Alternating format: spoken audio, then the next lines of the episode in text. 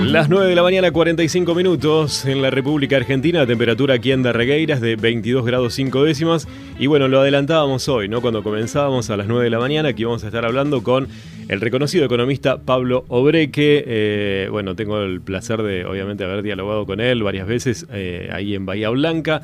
Eh, hablando, obviamente, también de, de, economía. Él es emprendedor, también es profesor de la UPSO. Y lo voy a saludar. Buen día, Pablo. Gracias por atenderme. ¿Cómo estás? Muy buenos días, gracias por llamarme.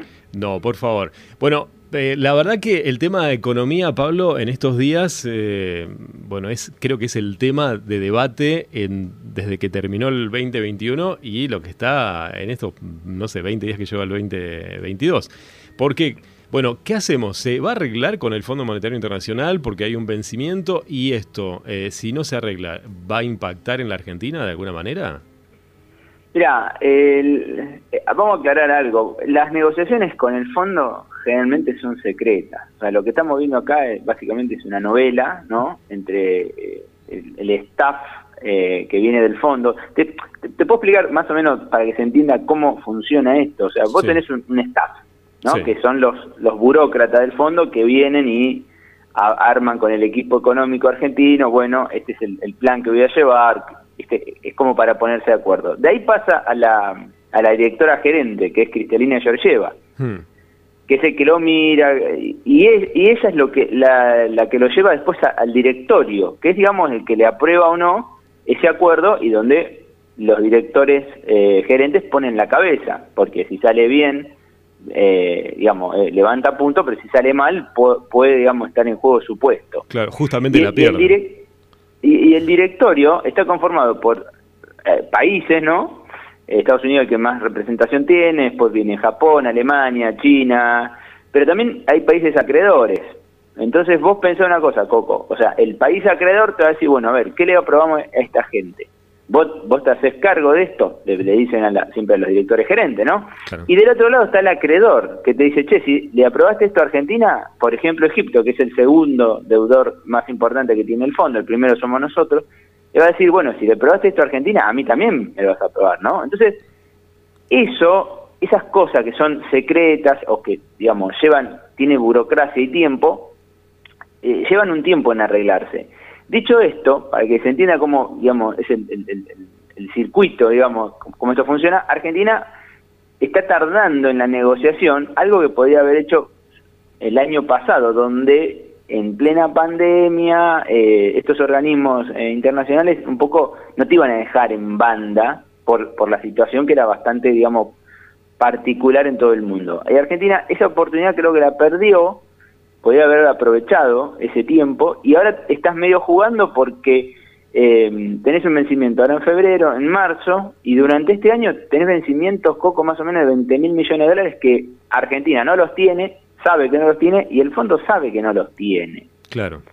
Entonces, e, esto que se, está dilatando, que buscando apoyo en Estados Unidos, pero por otro lado vamos y vamos a hacer una gira en Rusia y China, bueno, todo eso, digamos, no, no sé si ayuda o no, pero yo pero creo que las negociaciones son secretas, ¿no? Esto lo que estamos viendo parece una novela que lamentablemente eh, cuanto más tardás o, el efecto que puede tener, digamos, negativo, o sea, vos no entras en un default con el fondo, eso hay que aclararlo, eh, se, entra en una especie de atraso, arrears en, en inglés, que lo que te dice es, bueno, mira, vos tenés seis meses igual, ¿no? Por ejemplo, Coco, vos no pagaste en febrero, bueno, tenés seis meses para arreglar hasta seis meses vos, digamos, estás en, ese, ese, limbo y a los seis meses automáticamente te pone en este atraso.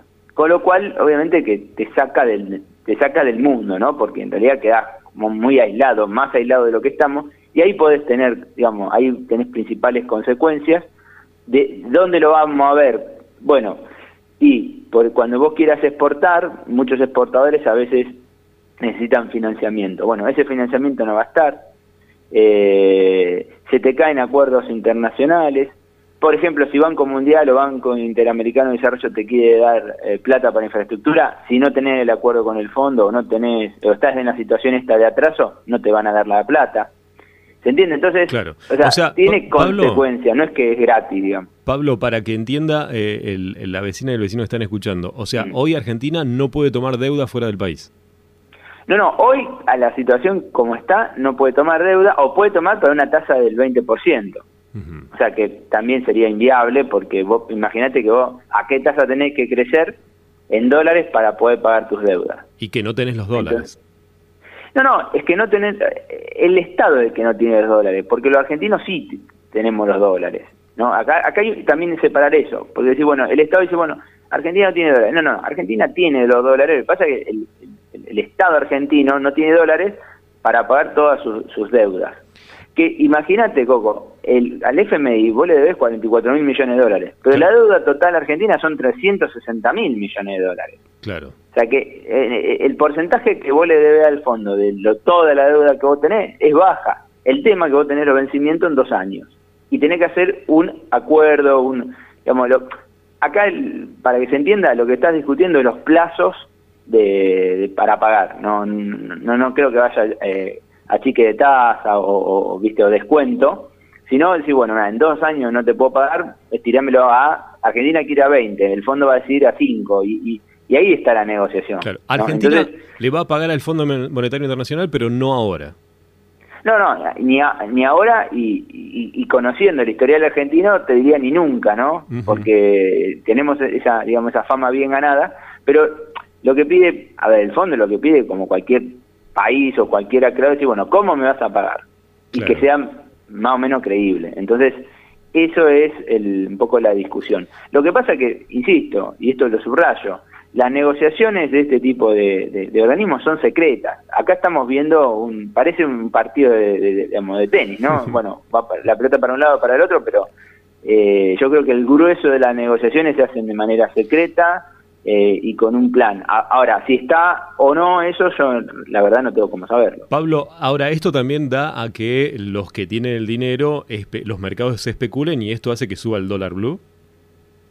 No necesariamente eh, eh, los mercados, pensá que en el dólar blue tenés un mercado chico, realmente, de, de, de, persona común y corriente, de gente común que ahorra, digamos, ¿no? Porque vos, el, por ahí el mercado más, eh, llamarlo así, especulativo, o mal dicho, especulativo o financiero, eh, podés comprar a través de la bolsa, ¿no? Y ahí tenés el, dólar MEP o el dólar contado con liquidación. Que ese, ayer casualmente subió bastante, o los últimos días viene subiendo bastante. Un poco por ahí se anticipan a que, bueno, viene vencimiento, viene vencimiento y podemos estar en esta situación de mora y ahí levantan. Y fíjate que el dólar blue un poco también va replicando la suba que eh, estos dólares, digamos, paralelos, o, porque tenemos muchos dólares, viste, muchas cotizaciones, eh, o sea, lo, va igualando, lo, lo, se va acercando. Y, eh, a ver, y el, el aumento del dólar blue significa incertidumbre y falta de confianza. Entonces, cuando vos ves que hay vencimiento y no se pagan y digamos, y no hay acuerdo y vos ves que la la situación no, no, no le ves un buen futuro, bueno, ¿qué haces? Te cubrís. E históricamente, ¿cómo te cubrís? Comprando dólares. Claro, y que suba el dólar genera inflación.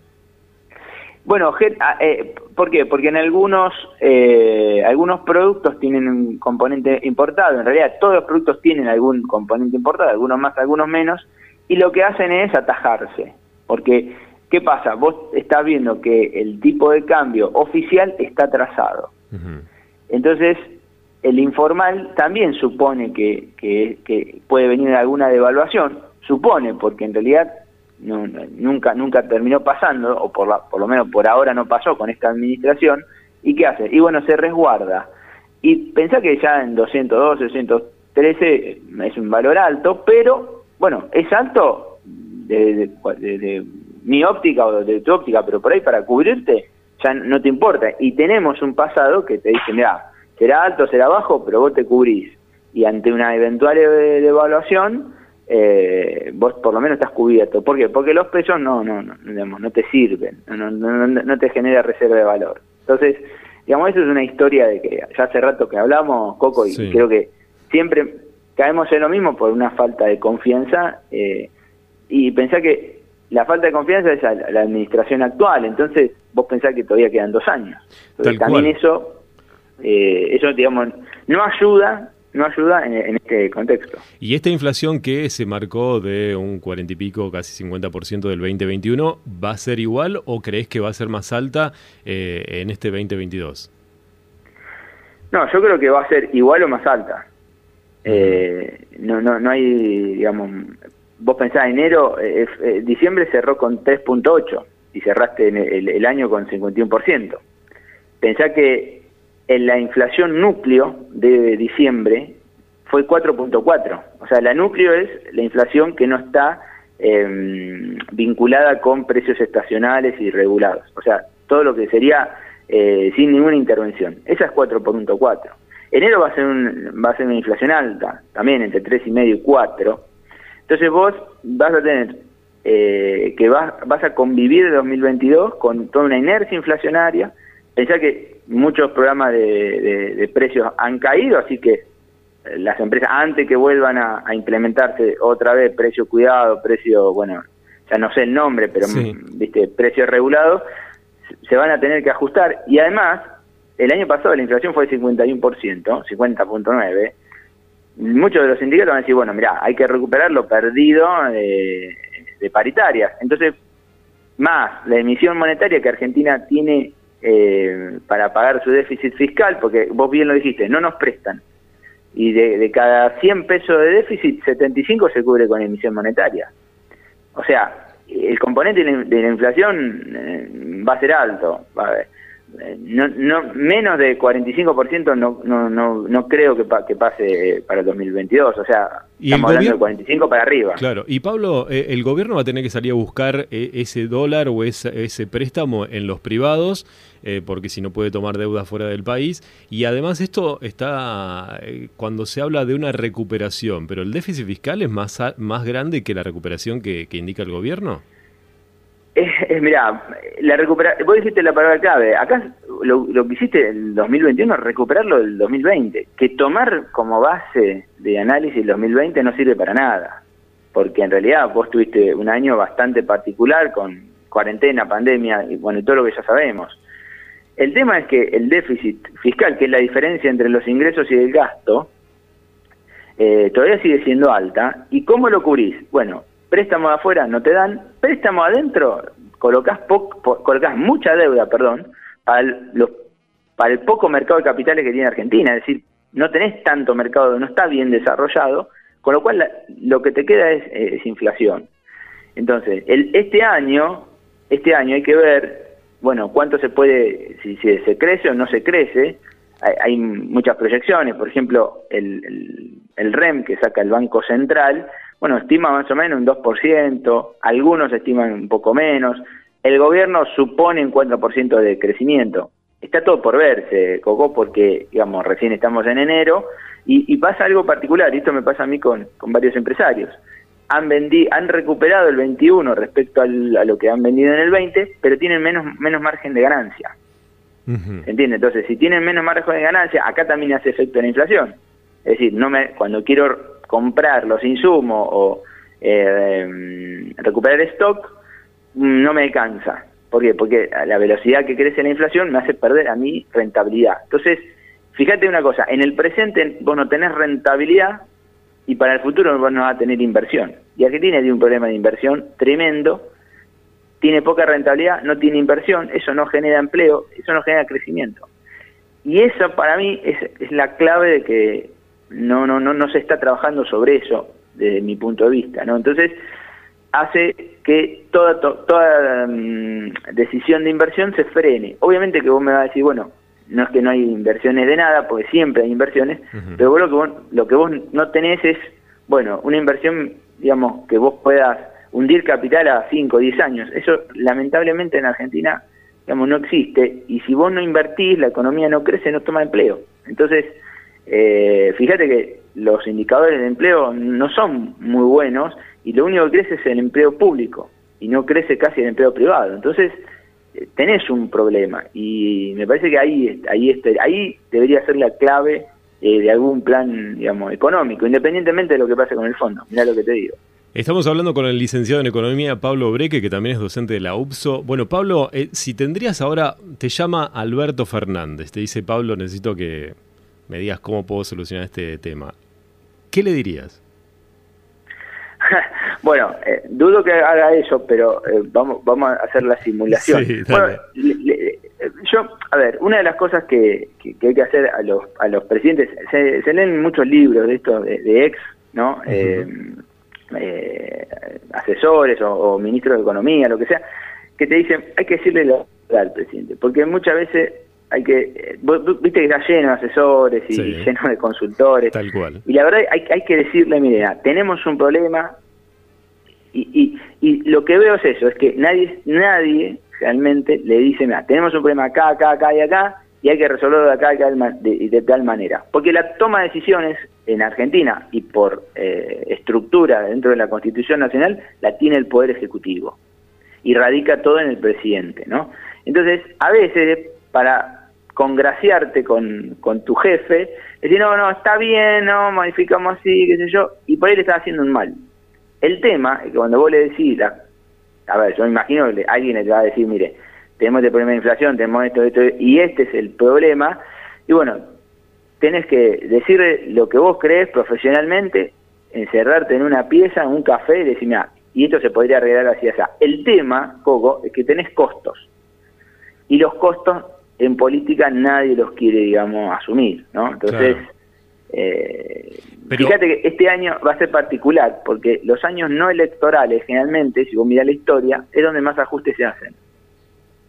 Nadie quiere hacer ajustes, digamos, en los años electorales, ¿no? Porque, digamos, tal cual. Eh, pones, en, pones en juego, digamos, eh, una reelección. El tema también, Pablo, que con esta inflación, eh, el presidente dijo en un momento que él quería ser reelecto, pero con esta inflación va a ser muy difícil que un gobierno que dice que es popular, que mm, tengo algunas diferencias con lo que dice Alberto Fernández, eh, vaya a poder ser reelegido. Me parece que con esta inflación va a ser muy difícil que la gente lo vuelva a votar. ¿eh?